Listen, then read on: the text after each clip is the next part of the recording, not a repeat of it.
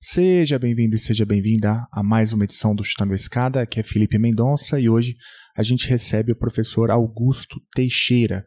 O professor Augusto Teixeira é professor do programa de pós-graduação em Ciência Política e Relações Internacionais, lá da Universidade Federal da Paraíba, é, e ele também é professor visitante do King's College, no departamento de War Studies. O professor Augusto Teixeira é um especialista em estudos estratégicos, geopolítica, política de defesa, é, fala bastante sobre isso, já tem vários trabalhos publicados sobre isso, falando sobre tecnologia, sobre aspecto moral da guerra, sobre tipo de armamento, sobre a importância do estudo do terreno, enfim. O Augusto Teixeira é um, é um grande especialista nesses assuntos. Infelizmente, tem sido cada vez mais requisitado, né? Visto que a política internacional contemporânea é, tem ressuscitado alguns velhos fantasmas e a guerra tradicional, convencional, tem aparecido com força. É, bom, a conversa que você escuta agora com o professor Augusto Teixeira foi gravada no dia, na manhã do dia 9 do 10 portanto, ainda no, ali no calor dos acontecimentos eh, do conflito que acontece entre Israel e Palestina. E, e, toda a conversa ficou focada ali na guerra da Ucrânia. Eu tinha convidado o professor Augusto para falar sobre a guerra da Ucrânia bem antes né, da conclusão do conflito, do, que, do conflito em Gaza. É, e é, mas é claro que à medida que a gente vai conversando, a, o assunto apareceu, mas 90% da conversa está focada na Ucrânia. Sobre o conflito em Israel, por exemplo, a principal questão que aparece na conversa de hoje é, aqui no Chutando a Escada foi sobre a falha de inteligência em Israel, né? Mas quando a gente gravou, por exemplo, a gente ainda não tinha informações sobre ah, os possíveis alertas emitidas, por exemplo, pelo Egito. É, mas mesmo assim, o professor Augusto conta pra gente ali um pouco o que, que ele acha que ocorreu do ponto de vista da inteligência é, em Israel. Bom, antes de ir pro papo, eu queria falar aqui algumas coisinhas em nome do Chutando a Escada. Primeiro que a gente ficou consternados né, com a atual situação é, de conflito entre palestinos e israelenses. E eu queria manifestar aqui, em nome do Estando a Escada, o nosso profundo repúdio a toda forma de violência e sofrimento infligidas às pessoas envolvidas nesse terrível episódio. Né? É fundamental enfatizar, deixar bem claro que a resolução desse conflito deve ser buscada através do respeito aos direitos humanos. Né? A, a gente entende que, assim como todos os especialistas e a própria Organização das Nações Unidas, que é preciso, é urgente a criação de corredores humanitários para a evacuação de civis, é, para evitar, inclusive, uma catástrofe humanitária ainda maior do que já, já temos visto diariamente na imprensa. Né? É inaceitável a situação atual em que milhares de civis, incluindo crianças, idosos, idosos é, presos em uma área de conflito sem acesso a recursos básicos como água, alimentos, etc. Né? É, portanto, é, é, imperativo que esses corredores humanitários é, funcionem adequadamente. Acho que hoje, no dia de hoje, a imprensa noticiou que alguns começaram a funcionar. É, a gente espera que continue assim, que a ajuda humanitária tem acesso às regiões de conflito. Né? Bom, também é importante dizer o óbvio, né, que os ataques indiscriminados do Hamas no dia 7 de outubro foram uma atrocidade e um crime de guerra. Né? Não há dúvida que o que ocorreu ali foi terrorismo. É, e o próprio presidente da autoridade palestina, né, o Mahmoud Abbas, é, demorou, mas disse, pelo menos hoje, no dia 16 de outubro, de forma categórica, inclusive, que o Hamas não representa o povo palestino. O óbvio, portanto, precisa ser dito muitas vezes em conjunturas de crise. Né? Primeiro, é óbvio que o Hamas não é a Palestina, assim também como é óbvio que nem todo judeu é sionista, assim também como é óbvio e importante dizer que antisionismo não é a mesma coisa que antissemitismo. De todo modo, a resposta que Israel tem dado em nome da autodefesa me parece desproporcional e, portanto, é, o direito internacional tem sido violado. Né? Bom, e não é à toa que diversos especialistas, inclusive dentro da própria Organização das Nações Unidas, têm chamado o que está ocorrendo ali em Gaza de limpeza étnica. Eu cito, por exemplo, a Francesca Albanese, que é a atual relatora da Relatoria Especial da ONU para os Territórios Palestinos, que acontece dentro do próprio Comitê de Direitos Humanos da ONU. Ela chamou eh, o que está ocorrendo ali em Gaza de justamente de limpeza étnica, do ponto de vista do direito internacional o termo limpeza étnica diz respeito ao uso da força ou intimidação para remover pessoas de um determinado grupo de uma área, tornando a área etnicamente homogênea. E se trata exatamente disso. Né? O Israel tem feito exatamente isso. E se ficar caracterizado dessa forma, é, como a gente tem visto, como parece ser bastante óbvio, inclusive, portanto, é possível caracterizar como crime de guerra, como uma grave violação aos direitos humanos e que a gente tem visto ali são cenas absurdas, né? É, que precisariam é, de um cessar-fogo imediato. E a gente já trabalhou bastante aqui ó, a extrema-direita de Israel, principalmente cabeçada ali por Benjamin Netanyahu, tem uma importância enorme pra, na explicação do que está ocorrendo. Né? Bom, deixo aqui, portanto, a nossa solidariedade a todos e todas afetadas por essa crise. A gente já gravou aqui vários episódios sobre o que se passa na Palestina e Israel.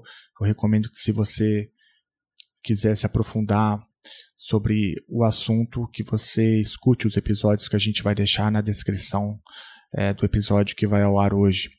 Bom, termino expressando aqui nossa solidariedade às vítimas e suas famílias, tanto é, israelenses quanto palestinas.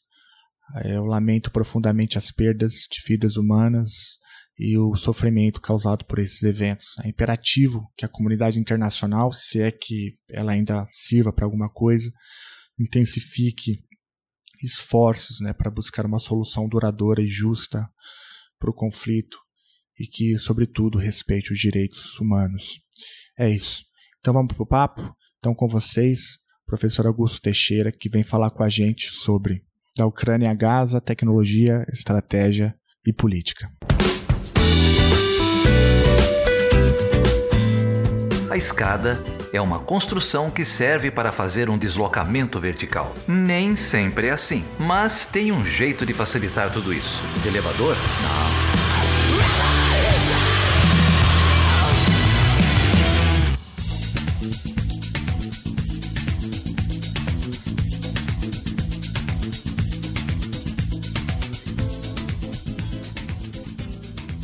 Eu tô com ele, Rapaz, eu tava querendo te trazer aqui já tem tanto tempo, mas ainda bem que eu consegui.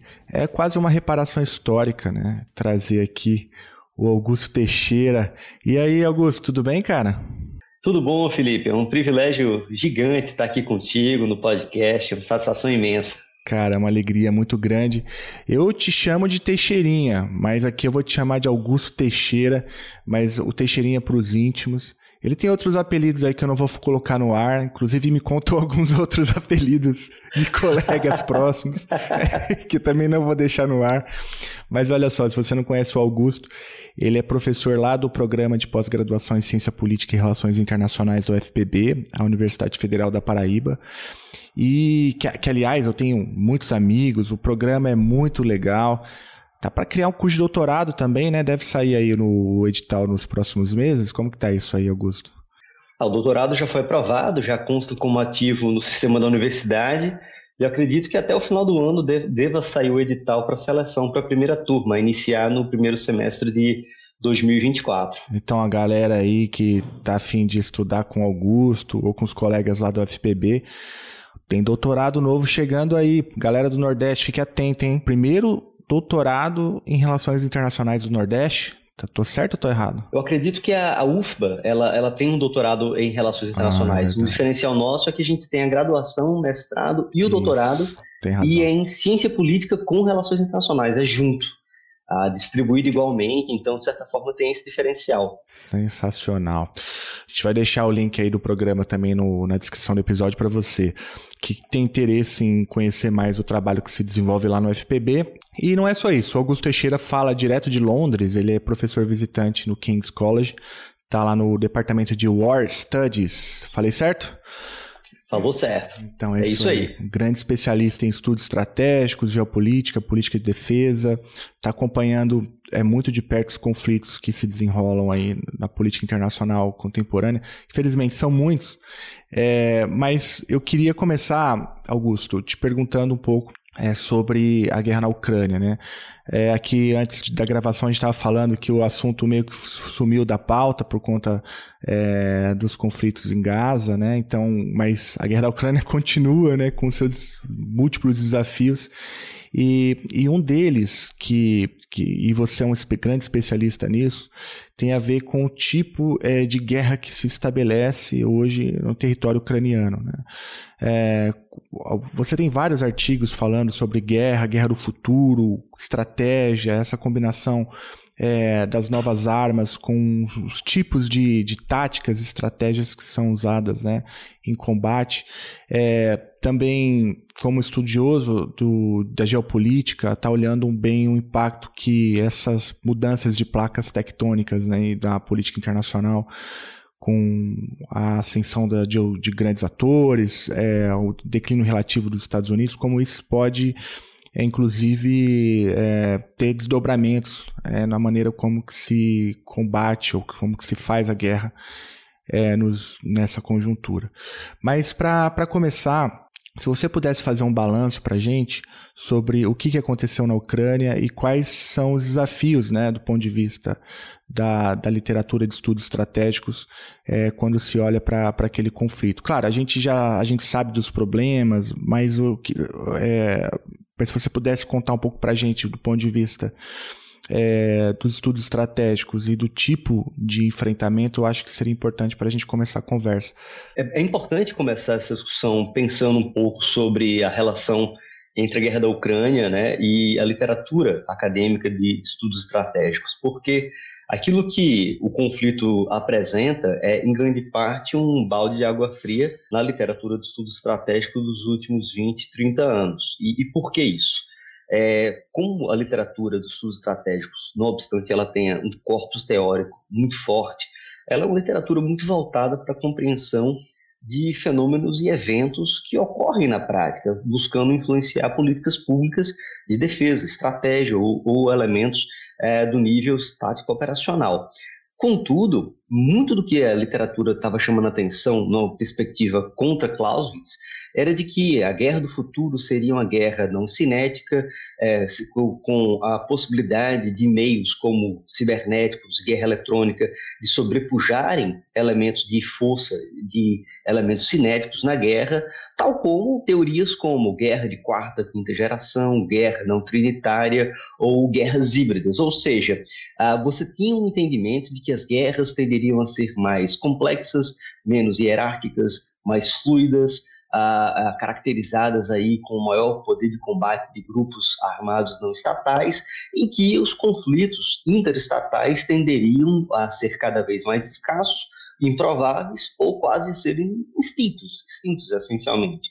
Uh, e isso, por incrível que pareça, foi muito reforçado pela anexação russa na Crimeia em 2014 porque você vai ter aquilo que a literatura clássica clausewitziana chama de feita cumprir, um golpe de mão, ou seja, de uma forma muito rápida, você tem uma conquista territorial é, sem necessariamente ter uma batalha decisiva colapsando seu inimigo, e a reação, não só dos Estados Unidos, mas da OTAN enquanto instituição, vai ser exatamente a de promover é, elementos doutrinários de resposta ao que eles vão chamar de ameaças híbridas e ao entendimento de que o cerne dessa guerra, dessa confrontação entre grandes potências, se daria essencialmente pelo domínio cibernético, informacional, pelo elemento de utilização de proxies, etc. Então, tinha-se uma relativa é, crença da, da, não da impossibilidade, mas da não factibilidade de uma confrontação clássica, direta, interestatal, entre dois ou mais atores formais do sistema internacional se degladiando, mais ainda com uma estratégia focada na atrição, que é exatamente o que acontece na Ucrânia. Então, a guerra da Ucrânia, ela que vai ser antecipada em algum tempo pela guerra, pela segunda guerra de Nagorno-Karabakh, ela começa a trazer sinais de que as coisas não são bem como a literatura estava pensando, na perspectiva de que a guerra de Nagorno-Karabakh vai mostrar elementos clássicos da geopolítica e dos estudos estratégicos, ou seja, um conflito territorial, a possibilidade da utilização do instrumento militar como forma de consecução de objetivos políticos ou da construção de uma situação militar que habilite a produção de objetivos políticos que são almejados pelo corpo político decisório do país e a utilização de sistemas de armas que podiam neutralizar vantagens táticas do inimigo, essencialmente a utilização por parte do Azerbaijão na época de loitering munition, como a gente chama no Brasil de munições vagantes, ampla utilização de meios de ISR, ou seja, de meios de inteligência, reconhecimento e vigilância, apoiando aí um amplo conhecimento do campo de batalha e a capacidade de destruir as vantagens táticas que a Armênia tinha no campo de batalha à altura, por exemplo. Ah, então, quando a gente olha para essa circunstância, a guerra de Nagorno-Karabakh já começa a apontar, por exemplo, a relevância dos drones, a relevância da, da, das munições vagantes, a relevância dos meios de inteligência ISR na compreensão do campo de batalha, a dificuldade de você ter surpresa no campo de batalha, somado, obviamente, a uma forte conexão entre política e poder militar. Então, quando a guerra da Ucrânia irrompe, ela vai ser um choque, inclusive para diversos especialistas ah, que consideravam que não, não haveria invasão. Eu, inclusive, até o dia 23 de fevereiro, não acreditava que a Rússia iria invadir. Eu entendia que você tinha um esforço prolongado da Rússia de coerção estratégica em relação à Ucrânia, naquilo que a gente chama de compelência, ou seja, a Rússia ameaçava empreender um ato de força contra a Ucrânia para fazer com que ela mudasse o seu comportamento. Qual o comportamento? Aquele de aproximação com a OTAN e o seu processo linear de tentativa de adesão. Ponto. Mas que não ocorreria invasão. E ela aconteceu. E quando ela acontece, aí, Felipe, é que a coisa fica estranha, na perspectiva de, ok, precisamos recuperar os clássicos. Temos que trazer cláusulas de volta, temos que trazer a compreensão da guerra, do campo de batalha, do elemento cinético como elementos estruturantes da relação entre força e política, inclusive no próprio século XXI. E a guerra da Ucrânia ela mostra muito isso, porque ela vai demonstrar a manutenção na contemporaneidade da geografia como elemento fundamental, ou seja, você tem a guerra do segundo maior país da Europa em termos de extensão territorial, o que é algo fundamental para a logística e para a distância e alcance dos sistemas de armas utilizados. Não é à toa que você tem uma ampla utilização de mísseis como instrumento importante para atacar alvos em profundidade no campo de batalha. Vai demonstrar a relevância do terreno, do relevo, ou seja, a ofensiva russa no sul da Ucrânia surte um efeito melhor, não apenas por outras variáveis, mas também por um terreno mais favorável à mobilidade, quando em outras regiões dificulta-se também por causa do próprio terreno e por posições defensivas preparadas pela Ucrânia. Outra variável relevante vai ser aquela da resiliência, especialmente no tocante à população civil e à política, em relação a demonstrar o aspecto moral e psicológico da guerra, ou seja, população e sistema político podem ser centros de gravidade relevantes, tal como tecnologia.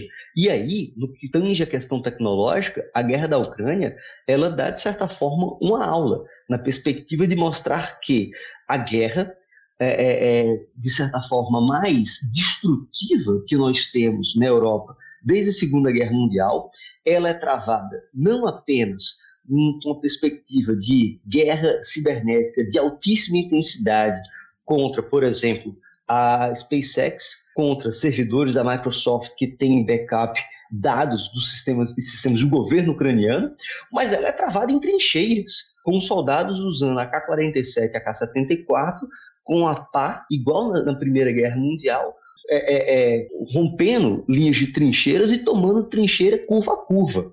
Então, esse elemento da complexidade ele vai, de certa forma, ser importante ou elucidativo, no sentido de, primeiro, mostrar que, apesar da tecnologia mostrada na guerra da Ucrânia ser importantíssima, mas um dos grandes diferenciadores não é a inclusão de novas tecnologias com efeito disruptivo, mas a combinação de tecnologias já maduras com novas tecnologias e, essencialmente, a mudança da forma de emprego do meio de força na guerra. E nesse sentido, uma última variável, é, é para a gente voltar à conversa, que se mostra muito relevante, além de terreno, geografia e a dimensão política, é o tempo, Felipe. É a dimensão tempo que se mostra fundamental em uma guerra que se transforma em uma guerra prolongada. Então, é nesse sentido que a guerra da Ucrânia ela vai mostrar que, de um lado, grandes potências assumirão riscos ou poderão assumir riscos que podem parecer irracionais para avaliação da, da ciência política numa conjuntura específica. Dois, esses riscos poderão ser acompanhados de uma utilização cavalar de poder de fogo, no sentido de destruição plena, como forma de construção de condições militares para catapultar objetivos políticos. Exemplo, é, é Mariupol, completamente arrasada, mas um símbolo político relevante na construção da imagem de uma vitória russa na ponte entre o Donbass e a Crimeia, mas também o tempo como uma variável fundamental para forçar a resiliência ou testar os limites da resiliência do seu antagonista. Nesse sentido, a guerra russo-ucraniana, ela não é uma guerra híbrida, ela é uma guerra convencional é uma guerra convencional que, como outras guerras convencionais, se utilizam de meios assimétricos, mas também de meios irregulares.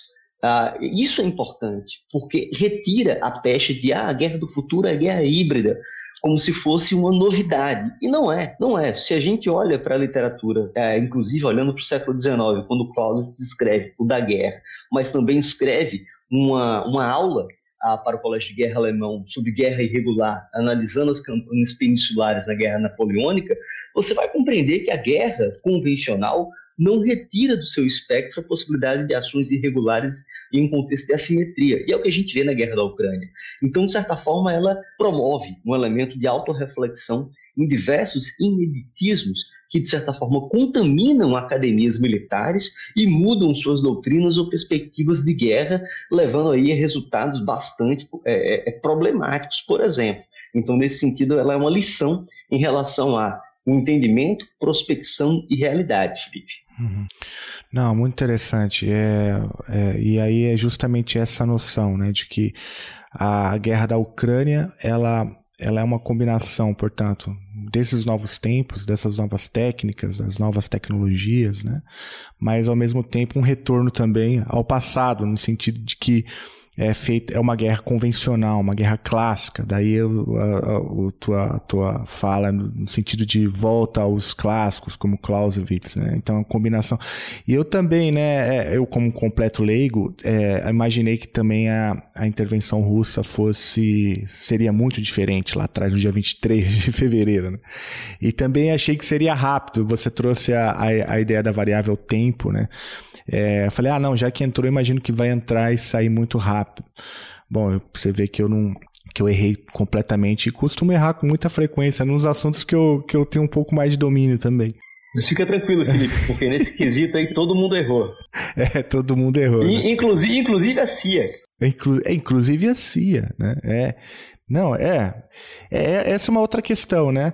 É, porque quando a gente olha o que aconteceu na guerra da Ucrânia, quando a gente olha, por exemplo, o que está acontecendo agora em Gaza, é, também uma, uma, falha absoluta, né, também do, do, do, da inteligência de Israel, no sentido de conseguir, não conseguiam prever um ataque, um ataque convencional, clássico, né, é, de, de, de, de, domínio de terra, de território, de incursão, né, territorial, armada, e, e, e aí fica, a gente fica pensando assim, o que, que aconteceu na Ucrânia, o que, que aconteceu é, em Israel, eu sei que a gente, o, o assunto de Israel está agora, a gente não tem o um distanciamento razoável para entender o que está acontecendo, né? Mas na Ucrânia eu acho que a gente já tem um distanciamento razoável, né? O que, que aconteceu para o serviço de inteligência, tanto da, da própria Ucrânia, da OTAN, dos Estados Unidos, é, não conseguirem prever um, uma incursão clássica como essa que, que aconteceu. Né? É, eu me lembro que é, o, é, esse é um assunto que é uma pergunta recorrente aí no debate, né? na imprensa, por exemplo, quando acontece. Olha, quem que errou? Qual, qual era o responsável né, é, por fazer esse tipo de previsão? É, e, e, essa pessoa é, não, não fez. Né? E, e, e por quê? Eu acho que talvez parte da resposta já está na tua fala, né? É, é, você usa, por exemplo, é, um, faz uma crítica, por exemplo, às doutrinas, ou você chamou de contaminação das doutrinas, né? Por meio de, de dessa concepção de que as novas tecnologias mudariam para sempre, como as guerras são travadas, né? É, deixando, de, escanteando talvez os assuntos é, o estudo estratégico clássico, né, ou, ou, as teorias clássicas, transformando isso numa pergunta, né, é, por, por que, que os serviços de inteligência, então, não, não conseguiram identificar isso? Porque tinha ali movimentação de tropa, os caras estavam se movimentando e tal, e foi quando, quando todo mundo percebeu que estava tarde demais, né. Então, Felipe, aí é que é uma questão é, é, bastante complicada, até porque a gente sempre tem que separar mais ou menos é, o que, que a inteligência faz e o que, que se faz com a inteligência. Especialmente quando você pro, produz inteligência para atores não tão inteligentes. porque, essencialmente, a, a, a função, países como, por exemplo, Estados Unidos, a Rússia, a, Israel, eles possuem uma miríade de agências ou departamentos ou instituições de inteligência, sejam ela inteligência civil, militar, interna ou externa.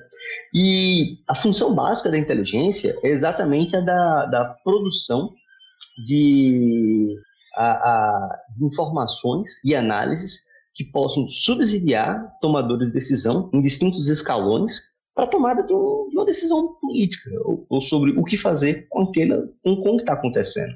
A inteligência não toma decisão, essa é a questão. A inteligência ela não, ela não produz política pública no sentido de é, vamos executar algo. Ela produz informação e conhecimento e, e análise para alguém tomar decisão. Então, quando a gente fala, ah, teve uma falha da inteligência, é, eu, eu, fico um pouco receoso com, com essa afirmação, porque é, é, seja em Gaza, seja na questão da Ucrânia, você tem agências de inteligência muito consolidadas que trabalham com distintas fontes de inteligência, desde o que é chamado no jargão de human, inteligência humana, ou seja, pessoas que estão no terreno convivendo com nativos, coletando dados, informações e passando, de certa forma, para o escalão de cima com um contexto maior, seja inteligência de sinais, inteligência eletrônica, inteligência espacial. Então você tem diversas fontes de produção de informação que passa pelo crivo de analistas que produzem relatórios e alguém faz alguma coisa com esses relatórios. Aí é que a gente tem a circunstância tanto na, em, agora em Gaza como na, na Ucrânia, que é o quê? parte da inteligência americana estava dizendo que ia acontecer invasão, ah, mesmo com os russos falando que não e a Ucrânia falando que não. Por quê? Ah, no caso russo, você tem uma campanha de pressão coercitiva muito longa. Se a gente para para considerar que desde 2014, quando acontece a anexação da Crimeia, logo em sequência você tem ali a guerra civil na região do, do Donbass que os russos vão é, é, é, é, fazer o processo de apoio, proxy warfare, ali com a República é, é, Separatista de Donetsk e Luhansk. Então, você já tem uma situação de pressão em relação ao governo ucraniano.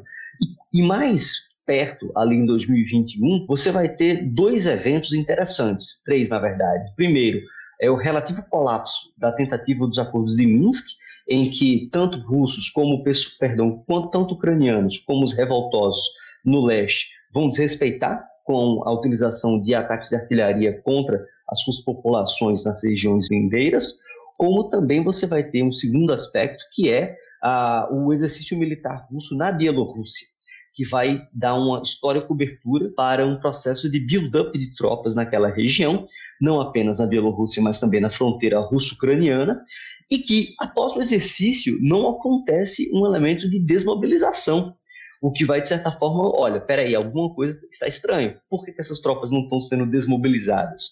Já que o exercício acabou, por exemplo. E o terceiro aspecto, e não menos relevante em relação a isso, obviamente, vai ser exatamente o debate é, do lado russo de que os ucranianos estariam preparando uma grande ofensiva contra o Donbass, a, a, que a mídia russa estava veiculando isto, inclusive, é o que eles chamam de operação militar especial, na é, retórica deles, é percebido como ação preventiva, a uma ação que os ucranianos fariam contra os revoltosos do leste, ah, por exemplo, né? À toa que eles colocam também com uma tônica humanitária o conflito.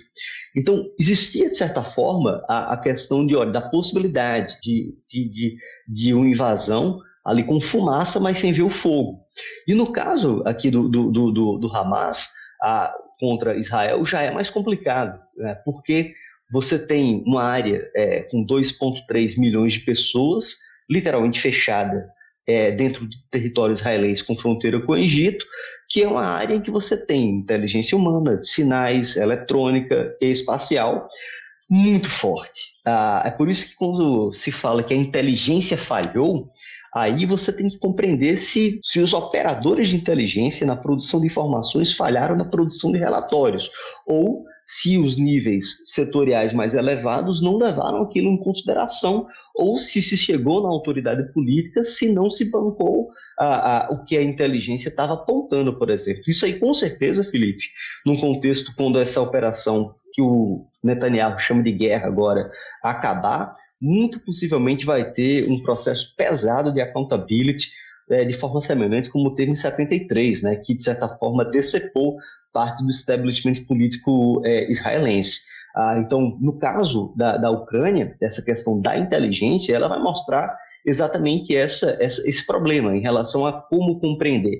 E aí é quase um paradoxo, né, de que a gente tem hoje tecnologias que permitem um sensoriamento absurdo, uma compreensão muito clara do campo de batalha. Não é à toa que ofensivas vitoriosas com surpresa, precedidas de surpresa, são quase que impossíveis em grande escala na Ucrânia. Você tem imagens de satélite conseguindo monitorar não apenas de satélites governamentais, mas é, privados, como a Maxar Technologies, que vendem informações é, e imagens de satélite na internet, por exemplo.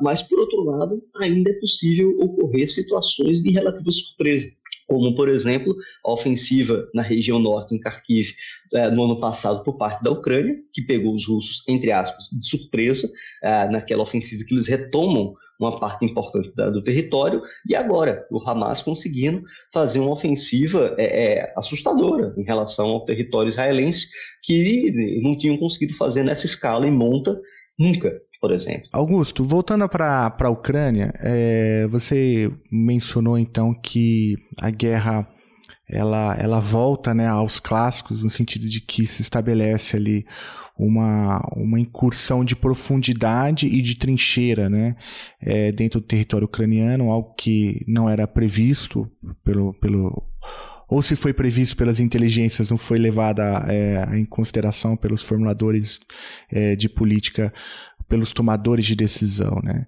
É, e isso pegou de surpresa, você já falou isso muitas vezes, né? Diversos analistas e até os governos, né? Agora, eu queria que você contasse para a gente um pouco como que está a situação hoje, né? Porque se estabelece ali as trincheiras em algumas regiões do país, então é uma guerra de centímetro a centímetro, né? Ela, é, portanto, é uma guerra longa, é uma guerra que não tem, não tem dado sinais de que vai acabar tão cedo. É, e só pelo fato de eu ter dito isso, pode ser que acabe amanhã, né? Por, por como eu, eu, eu, costumo brincar, eu erro, eu erro com uma frequência absurda também. Mas o ponto é que a gente, pelo menos que acompanha na imprensa, a gente ouve falar, né? Ucrânia pedindo armas, a OTAN dando algum tipo de armamento, agora parece que vai chegar caças e novos, novos tipos de arma. E por outro lado, a gente também vê é, em alguns momentos a imprensa a, a, coisas de notícias do tipo, olha, tá acabando a munição, tá acabando o tipo de arma, a Ucrânia não tem como resistir e fica nesse impasse o tempo inteiro, né? O, a, o, o que dá para depender daí é que a Ucrânia é completamente dependente, né? É, de armas vindo, vindas da OTAN ou de outros aliados, é, e por outro lado, há um certo limite até um, é, né, nesse tipo de doação de armas, né, é, parece que, pelo menos é o que a impressão que eu fiquei, que há um esgotamento né, nesse tipo de, de, de cessão de armas para a Ucrânia. E por outro lado, a Rússia, a gente, é, a gente também percebe esse vai e vem, né? Às vezes avança, às vezes toma uma contraofensiva ucraniana e aí tem que recuar. Mas, enfim, a, a, pergunta é como, como que está a, a situação é, militar hoje na guerra da Ucrânia e se você consegue é, com os dados que tem, você já mencionou que os dados eles também não são muito confiáveis. Você consegue já criar algum cenário aí para o futuro próximo? Não, com certeza, Felipe. É, uma coisa que é muito interessante quando a gente olha para a guerra da Ucrânia, apesar de ter quase o que dois anos, já já faz aniversário, tem um, mais de um ano e meio, é que quando ela começa, é, parte da, da, daqueles que acompanhavam o conflito vão argumentar que os russos tentaram fazer uma blitzkrieg, uma guerra relâmpago em relação à Ucrânia, ah, que na prática, particularmente, eu, vejo como muito é, é, difícil de sustentar que foi uma, guerra, uma tentativa de guerra relâmpago.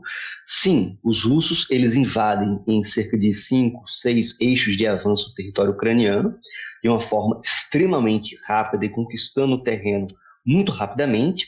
Uh, mas o mindset disso, da forma que eu entendo, é muito mais relacionado à produção de um efeito psicológico, a, a, de forma a fazer com que a Ucrânia, olha, não, não vou lutar, vou me render e vamos negociar. Não chega a ser a ideia da guerra de mobilidade da Blitzkrieg provocando colapso no inimigo, fazendo a destruição de suas forças na retaguarda.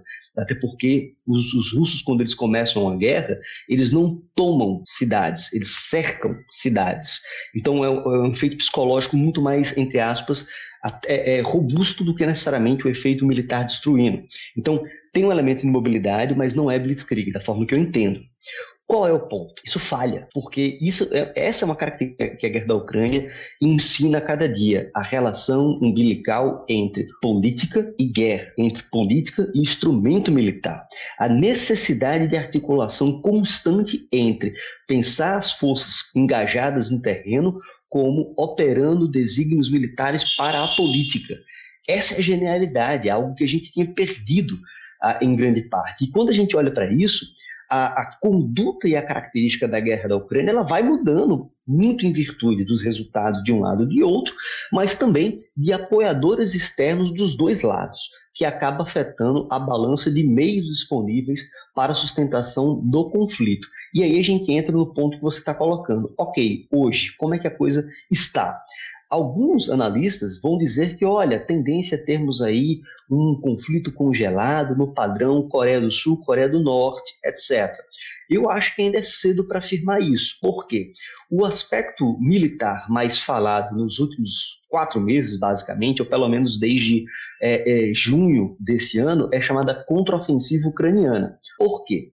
Porque no ano passado, a Ucrânia conseguiu fazer uma contraofensiva é, é, reduzida, mas com muito sucesso na região de Kharkiv, que enquanto os russos fizeram um, um esforço de desdobrar tropas mais para a região leste e sul, para fazer, de certa forma, o foco na região do Donbass, deixaram desguarnecidas as suas linhas de contato na região norte, especialmente pós-Kharkiv.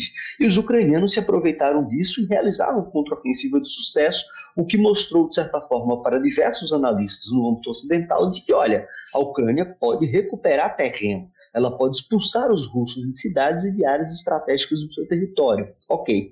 Então, a, a, OTAN, e particularmente os Estados Unidos, o Reino Unido, forneceram substantivamente para a Ucrânia meios de força, treinamento, adestramento e ajuda logística e de inteligência para preparar a Ucrânia para realizar uma grande contraofensiva.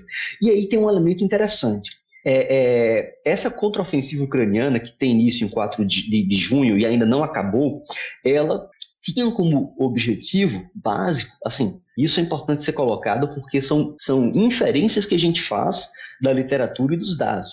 O Zelensky ele não fala claramente qual era o objetivo militar, etc. Mas o que pode se inferir é que o objetivo era fazer um avanço robusto na região é, é, é do sul do país, buscando ou Melitopol ou Mariupol, outra cidade estratégica naquela região, apta a cortar a chamada ponte terrestre da Crimeia com Donbass, criando uma situação logística desesperadora para os russos. Então a ideia seria exatamente fazer um thrust a, a, ao sul, rompendo as linhas russas em dois, criando ali uma brecha e o aproveitamento do êxito fazendo a destruição dessa conexão logística. Ah, então, para isso, eles criaram cerca de nove brigadas, claro, brigadas um pouco menores do que o padrão OTAN, brigadas aí com cerca de 3, 4 mil homens, algo não tão grande, ah, mas muitas delas mecanizadas, com meios blindados da, é, de, oriundos de países ocidentais, com uma dotação robusta de artilharia. Qual é o problema? Ah, os russos, acompanhando também a preparação ucraniana e se aproveitando do, do inverno, eles fizeram duas coisas muito inteligentes. Primeiro, fizeram um processo de geração de força, então eles é importante frisar que, legalmente, na Rússia, eles não estão em guerra.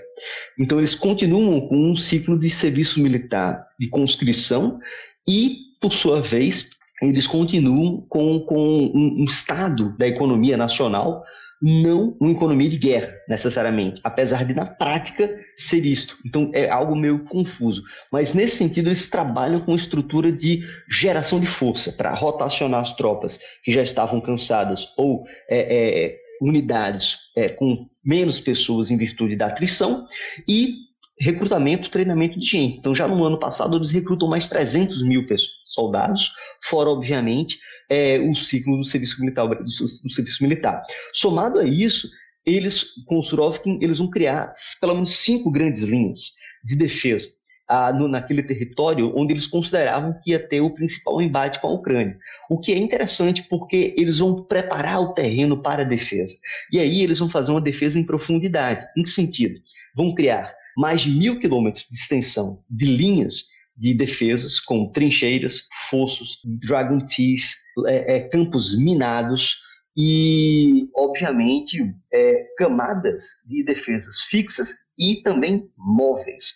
É por isso que a gente está vendo agora, na contraofensiva, um problema gigantesco para a Ucrânia, porque eles não têm apoio aéreo, é, a, a força aérea ucraniana foi virtualmente destruída nos primeiros, meses, nos primeiros meses da guerra, a Força Aérea Russa pouco entra em ação em virtude também de duas coisas. Primeiro, é um espaço aéreo extremamente contestado, então o custo para você ganhar a superioridade aérea local é muito alto, então a, chance de você perder suas naves, é, suas, suas aeronaves é, de quarta e quinta geração é elevado. E segundo, pelo elemento de custo-benefício muito do efeito tático ou estratégico produzido por uma aeronave pode ser produzida por uma artilharia de tubo de mísseis, algo que eles vêm fazendo. Então, se eu posso lançar um míssil, por que, que eu vou usar um avião, por exemplo, em que eu posso perder o piloto e o, o avião e os mísseis no avião? Então, você tem muito esse elemento da, da, da do, do custo-benefício.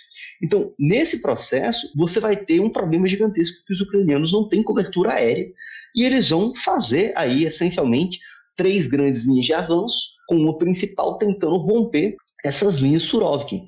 E não vão ter êxito, eles vão conseguir, se não me engano, romper uma linha que na mídia ocidental consideram-se como três, que a leitura é divergente a depender da, da, da escola de analistas, mas sem grande êxito, porque como eu falei para ti, a, as linhas russas de defesa, elas são não apenas estáticas, elas são móveis. Então, o que que acontece? Os russos, eles colocam uma linha mais fina de tropas defendendo uma frente, quando os ucranianos vêm acompanhados com a salva de artilharia para saturar aquela área, eles recuam. E ao recuar, parte da área recuada se torna minada, e mesmo os ucranianos conseguindo tomar aquela área, está no alcance da artilharia, na outra linha. Então, é por isso que você tem um toma e devolve, toma e devolve de território. Então, aí que é o problema. É, os ucranianos eles conseguem dominar, retomar algumas vilas, os russos vão lá e tomam de volta. Ou eles conseguem tomar uma determinada vila e os russos conseguem fazer uma saturação na área. Só que isso não é feito para produzir uma vitória decisiva no campo de batalha. Isso está muito voltado a uma lógica estratégica de atrição que é para desgastar o seu inimigo de forma que ele não consiga ter meios materiais de lutar, inclusive gente. E aí, Felipe, essa é a questão importante que você coloca. É, a, a, Rússia, quando a gente tem os primeiros meses da guerra, ela inicia com a destruição de boa parte das defesas aéreas estáticas da Ucrânia. Ponto criando uma certa liberdade de ação para suas aeronaves agirem. O que, é que vai acontecer? Ela vai ter receber defesas antiaéreas estáticas e móveis da OTAN para recomplementar isso aí, o que vai ser importante e criar um custo para os russos depois. Depois, os russos vão conseguir fazer uma destruição importante de relevantes é, plantas fabris de indústria de armas ucranianas, destruindo sua capacidade fabril de produção de armamento, de reconstrução ou de reparação de armamento. Não é à toa que hoje a Ucrânia tem capacidade fabril, produz armamento, mas em grande parte em instalações subterrâneas do período soviético que tem resistência a bombardeios, por exemplo, mas a capacidade e a quantidade não é tão elevada. Então, é, a capacidade da Ucrânia sozinha de se sustentar industrialmente é muito difícil, é quase impossível fazê-lo. Né? Por isso que ela depende de forma gigantesca desse fornecimento de armas vindas do exterior. E aí, você que trabalha com economia política, você sabe melhor do que eu. Muitas das economias ocidentais se tornam economias de serviço. E parte do paradigma de força dos últimos 30 anos é um paradigma de guerra, pensando em guerra é, de, ba de baixa intensidade, contra insurgência, contra terrorismo e mesmo numa guerra interestatal pensando em meios de precisão em que o elemento de massa não importa tanto, mas sim de precisão. E aí você tem a primeira leva de apoio para a Ucrânia vai se dar rapando os arsenais do período soviético que vários países do leste europeu tinham como tanques T-72 modernizados, T-80, munição, etc. Qual é o problema? Acabou Polônia, Hungria, etc. Não tem mais. E ao passo que os países entregavam para a Ucrânia, eles assinavam contratos para aquisição de é, sistemas semelhantes por parte dos Estados Unidos ou países da OTAN europeus ou de países aliados como Coreia do Sul, que agora se tornam um powerhouse de indústria de defesa. Só que a produção desses meios demora muito porque você não está falando de uma munição, você está falando de um sistema de armas ou de uma plataforma extremamente complexa. Então, os países que apoiam a Ucrânia, eles têm um trade-off entre eu me armo para me proteger de um perigo russo ou de um pivô para o Pacífico contra a China, ou eu compro e dou para a Ucrânia. Porque é um problema que esses países têm em relação ao que a Ucrânia mostra, que é massa importa quantidade importa. A quantidade de munição utilizada pela Rússia nos ataques no período em Bakhmut é basicamente aquilo que talvez unidades de treinamento americano treinem em um ano. Pô. É cavalar, é absurdo. Você tem vários é, meios de artilharia de tubo que a, os ucranianos estavam usando, é, fornecidos inclusive pela Alemanha, de boa qualidade, que estavam explodindo pela cadência de disparo que o sistema não aguentava, pô. Então, é, é um nível de, de violência, de, de, de, ampla utilização de munição cavalar, tanto para os russos como para os ucranianos. Então, isso gera um problema em relação a esse fornecimento de armamentos. E outro problema em relação ao fornecimento de armamentos é aquilo em que o que os ucranianos querem e aquilo que os ocidentais podem dar. Porque os ucranianos precisam de tudo, essencialmente. Mas o que eles mais estão pedindo é munição. É munição, porque eles entendem, é uma força não obstante, uma cooperação de mais de 30 anos com países da OTAN, mesmo inclusive antes de 2008, é, é, comunicado de Bucareste, mesmo depois de 2014, a anexação da, da, da, da Crimeia, é, que eles têm uma relação com países da OTAN de cooperação militar, é, eles ainda têm um mindset muito influenciado pela tradição soviética. Não é à toa que você tem essa segunda, entre aspas, mini derrota, em que se falava, ah não, a Ucrânia vai usar meios militares ocidentais e doutrina OTAN. E com isso ela vai conseguir? Não conseguiu.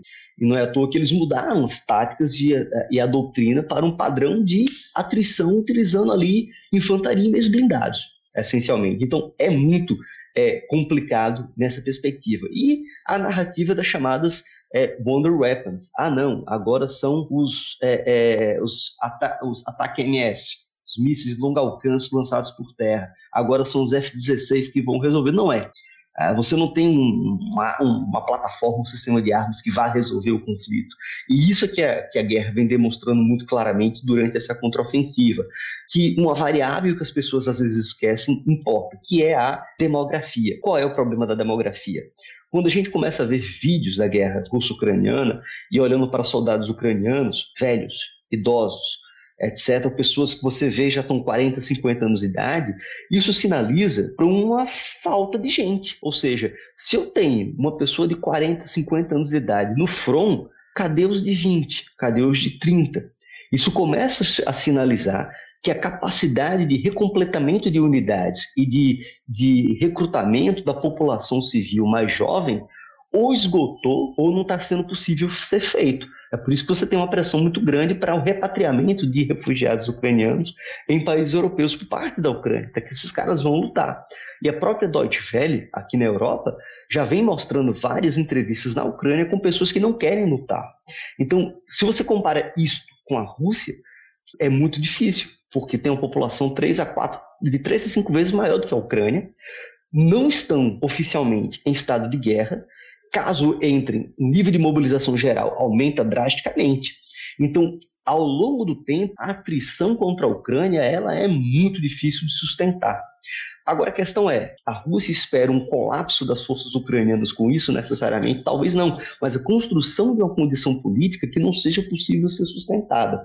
E aí a gente olha para a questão fundamental que é mais relevante do que acontece no campo de batalha, que são os objetivos. Qual é o endgame para a Ucrânia, para Zelensky, ou seja, qual é o estado final desejado para o Zelensky, qual é o estado final desejado para Putin, qual é o, o estado final desejado para os Estados Unidos, que são um ator fundamental no conflito, importantíssimo nessa perspectiva. Então, quando a gente pega esses, essa questão do estado final desejado, a gente pode dividir em uma opção maximalista e minimalista. Para a Ucrânia, a opção maximalista seria expulsar os russos do território ucraniano, é, inclusive a própria Crimeia, e retomar seu território, voltando ao status quo antes, pré-2014. Ponto. Isto se mostra hoje impossível de ser produzido politicamente e militarmente. Então você teria um Estado minimalista, de criar uma situação militar no campo de batalha que permitisse uma boa situação para negociar. A questão é, qual situação? O que, que poderia criar essa situação? Se é a ideia de disrupção na ponte da Crimeia ah, entre Donbass e Crimeia, isso hoje se mostra como muito difícil de alcançar. E para a Rússia, qual é o objetivo? A, a, maximalista. Então, isso, isso, essa discussão é importantíssima, porque é exatamente o elemento da política da guerra. E para os Estados Unidos, obviamente, essa questão se torna também fulcral. A gente viu agora a queda do Speaker of the House a, a, como elemento disruptivo na política americana, tendo a questão ucraniana como pano de fundo. Isso afeta o debate eleitoral americano, afeta o humor do público americano em 2024, afeta o tempo e liberdade de ação que a Casa Branca tem para apoiar do jeito que quer apoiar a Ucrânia. Não é à toa que o Biden agora quer pedir 100 bilhões para não ter, ter que dar um time maior, uma pausa maior de pedidos ao Congresso em relação a recursos. Então, isso é, é importante, porque o tempo importa. E o grande pesadelo para a Ucrânia e Estados Unidos foi a capacidade de adaptação russa às sanções, a disrupção das cadeias de, de fornecimento que eles tinham à época, inclusive de energia, e ao fato de que, com um regime que alguns consideram como ditadura, outros consideram como uma democracia iliberal, o Estado tem um elevado controle sobre a sua própria sociedade, impedindo com que a sua população civil seja um centro de gravidade contra o regime. Então, quando a gente olha para a guerra da Ucrânia nesse sentido, a contraofensiva ela tende a ter um chamado ponto culminante, ou seja, ela atinge seu ponto máximo e começa a decair. Talvez esse ponto culminante já aconteceu. E o que tem-se como receio é que é, o inverno ainda não começou, mas vai começar. E os russos, que têm cerca de 150 ou mais mil soldados parados na região é, é, é, é norte do país, já na Ucrânia, eles podem realizar uma contraofensiva deles também, antes que o inverno comece. E isso, de certa forma, é um problema, porque se você tem as linhas Surovkin, mas você não tem, não as tem na região Bakhmut, por exemplo, na região mais ao norte. Então você pode ter problemas com as forças ucranianas sem tempo para realizar o recompletamento de unidades, a recomposição de seus meios e a criação de uma posição defensiva para o inverno. A grande questão é, a Ucrânia, até quando a Ucrânia vai continuar com a tentativa da contraofensiva, batendo exatamente a, o punho contra a faca, contra o muro, e em que momento é que eles vão recriar posições defensivas para o inverno. E aí é o problema entre a política e a mentalidade militar, que a gente vê exatamente na, na, nessa situação, a, a, em relação até quando essa contraofensiva vai caminhar, a, e que F-16 não são uma solução. os mísseis ATACMS também não são uma solução para a situação. E por outro lado, o campo de batalha ainda é muito sugestivo para que se entrem em mesas de negociação a valer. Tem muita coisa a conquistar ainda em terra, é o que é um elemento ruim para a dinâmica política e diplomática. O Chutando a Escada conta com apoio financeiro dos seus ouvintes. Para saber mais, acesse chutandoaescada.com.br barra apoio.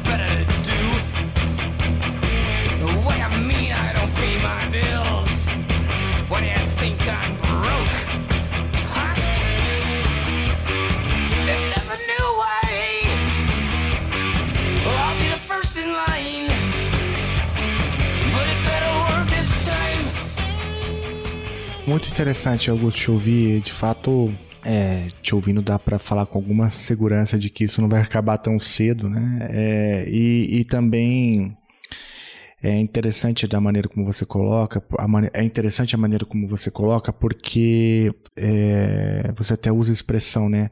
É, dá, dá, dá, com punho na ponta de faca, né? Porque a impressão que, que eu tiro daí é que, de fato, não há a menor condição é, da, das Forças Armadas ucranianas, com as condições atuais, mesmo com a chegada de F-16, mesmo com a chegada desses mísseis, é, de ter ali o endgame, né, que seria é, completamente inviável considerando a, a situação é, como está posta hoje.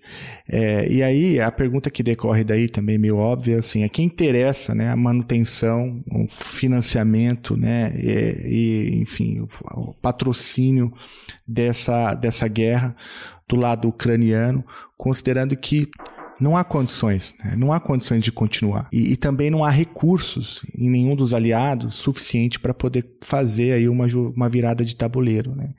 É, então, me parece que a Ucrânia de fato é uma bucha de canhão, para ficar com outra expressão militar, né? É, dentro de uma rivalidade que não é, não é dela. Né?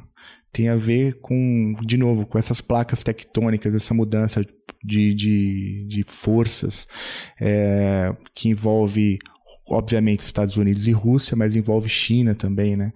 É, que em grande medida é a explicação para o fato é, que você menciona ali da Rússia não sentir tantas sanções, né? É, por exemplo, do ponto de vista da, das relações econômicas internacionais.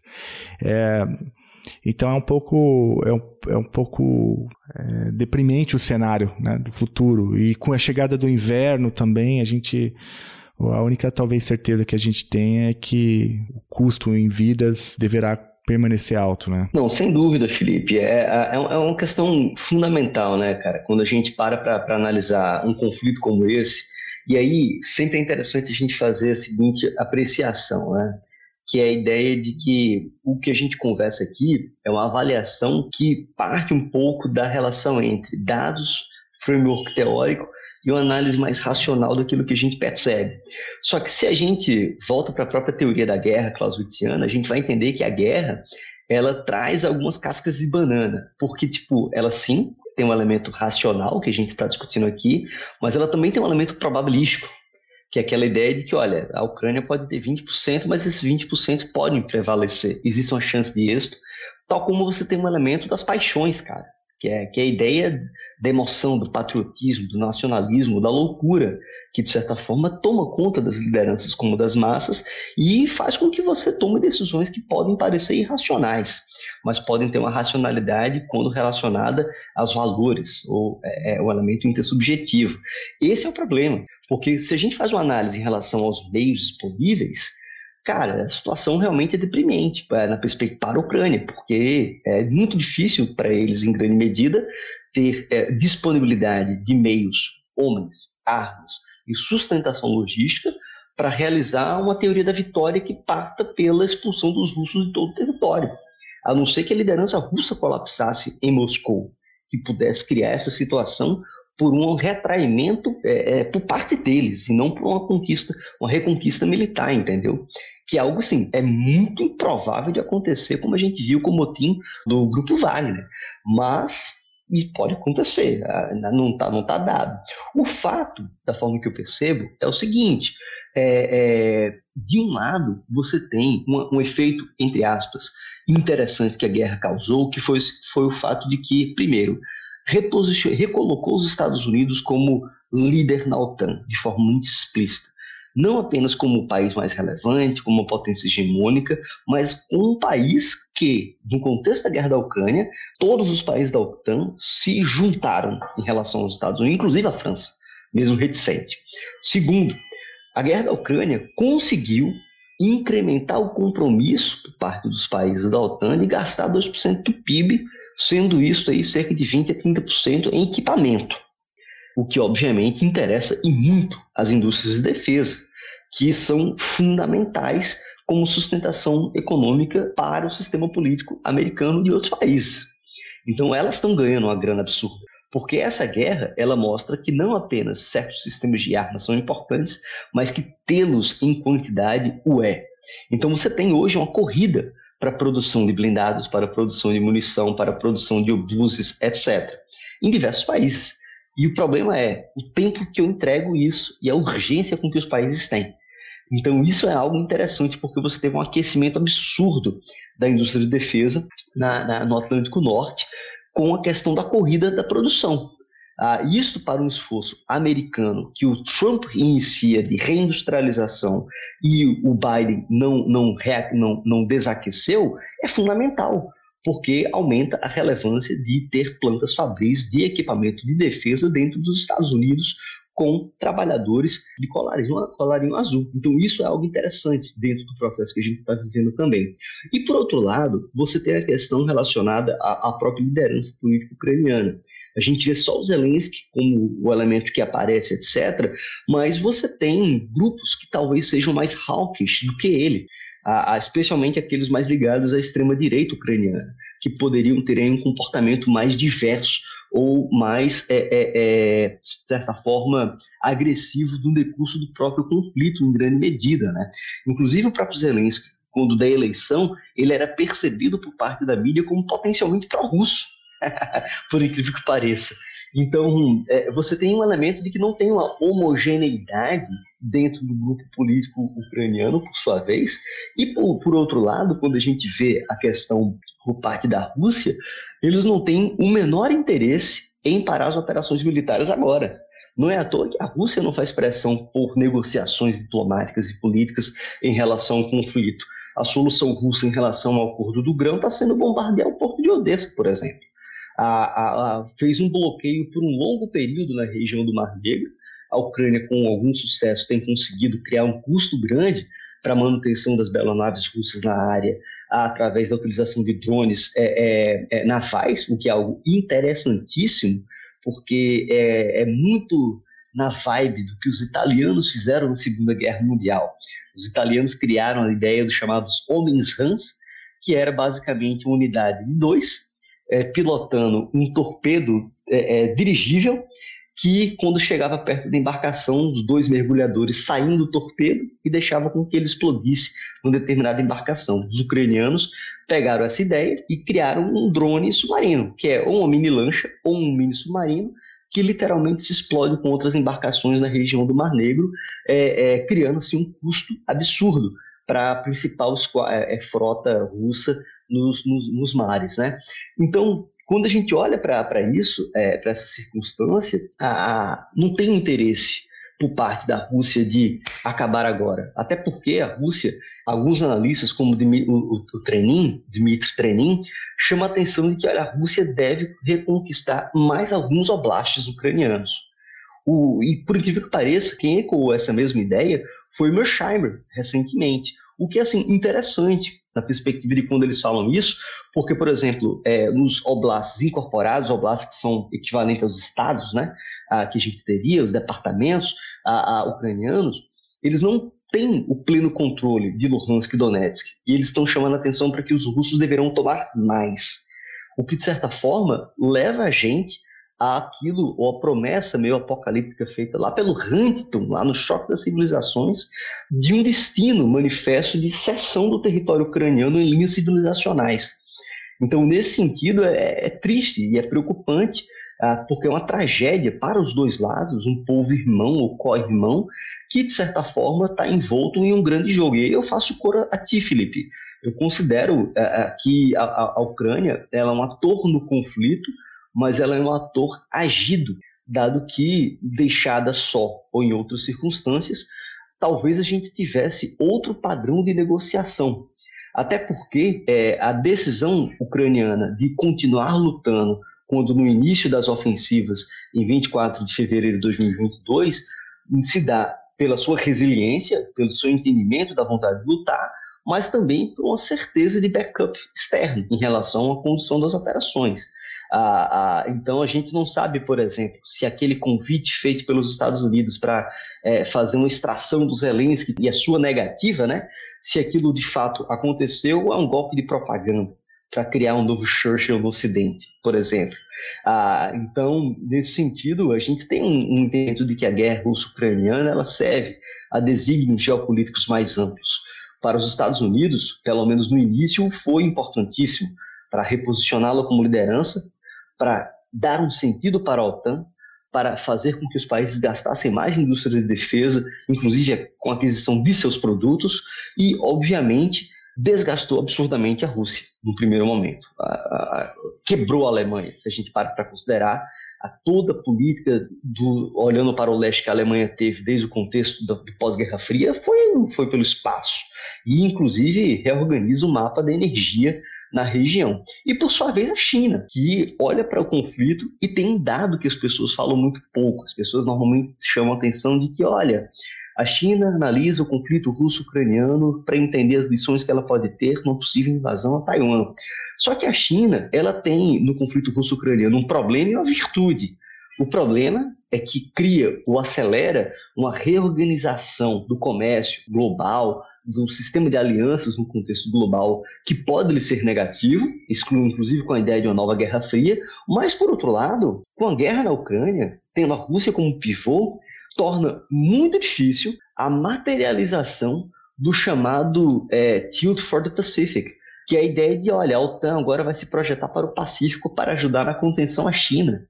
Os caras estão com a Rússia em uma guerra contra um país europeu.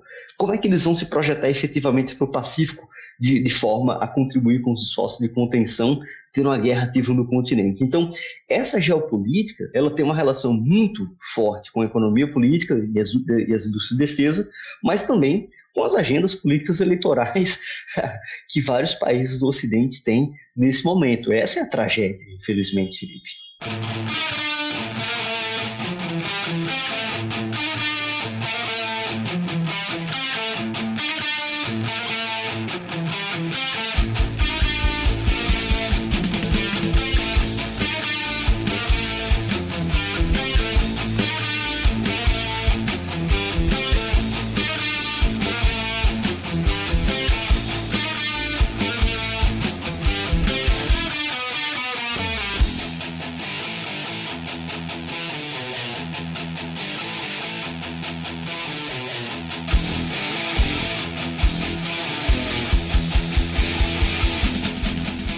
Augusto, olha só. Você vê, eu te chamei aqui para falar sobre é, capacidades militares de defesa no Brasil e a gente terminou falando de tudo menos isso. Então você vai ter que voltar aqui para aí a gente pensar um pouco e falar um pouco também sobre é, a relação de estudo com, sei lá, o pensamento estratégico é, brasileiro, com os projetos estratégicos de defesa do Brasil. É um assunto que está na sua agenda, né? Ô Augusto, obrigado, cara, pelo seu tempo, obrigado pela conversa. Acho que a gente. Eu, pelo menos, aprendi bastante. Tenho certeza que o ouvinte que ficar aqui com a gente até o fim também. E a gente vai ter que acompanhar isso nos próximos capítulos, o desenrolar disso, o início do inverno, né? É, e já deixo aqui no ar o convite para você voltar para a gente atualizar esse debate e também para falar um pouco sobre o Brasil, né? Você tem um trabalho muito importante falando aí sobre a importância da priorização nos projetos estratégicos. Eu acho que você tem que voltar para falar um pouco sobre isso também. Conta comigo, cara.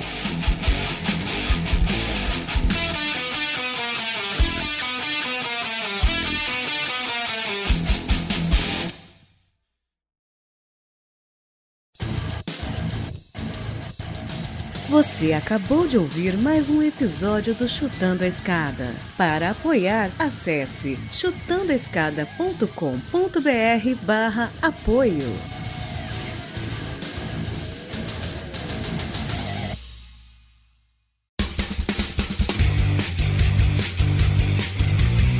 Cortes, edição de podcast.